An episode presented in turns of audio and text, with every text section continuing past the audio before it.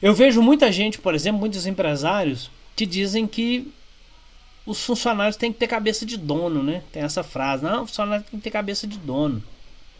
Mas se o dono não tem a cabeça certa para o seu negócio, como é que o funcionário vai ter cabeça de dono? Ou talvez o funcionário até tenha cabeça de dono, que é uma cabeça que não tem visão, uma cabeça que não tem motivação, uma cabeça que está focada no resultado a curto prazo único e somente, uma cabeça que não está pensando em inspirar outras pessoas. Se você é dono de uma empresa e você tem essa cabeça, muito provavelmente seus funcionários têm cabeça de dono, né? É a cabeça descomprometida, é a cabeça desengajada, é a cabeça desmotivada. É ser capaz de chegar numa empresa e só ouvir reclamações.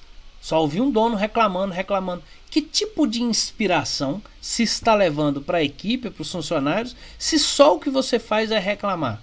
Se só o que você faz é praguejar? Se só o que você faz é dizer que está cansado, que não aguenta mais?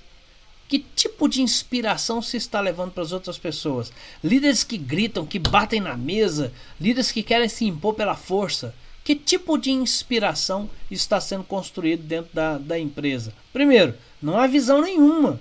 Porque se houver visão, se houver objetivo, já se sabe que esse tipo de comportamento não, não leva lá. Então você não quer ter hoje o comportamento que não te leva a um objetivo. Mas se você não tem objetivo, se você vive do resultado a curto prazo, é isso que acontece. É líder que grita, é líder que bate na mesa, que não vamos chamar, vamos chamar de líder aqui apenas para manter o nome, porque isso não é liderança, mas é líder que grita, líder que bate na mesa, líder que chama atenção, líder que só corrige erro, líder que pune pelos erros, líder que só pensa no curto prazo.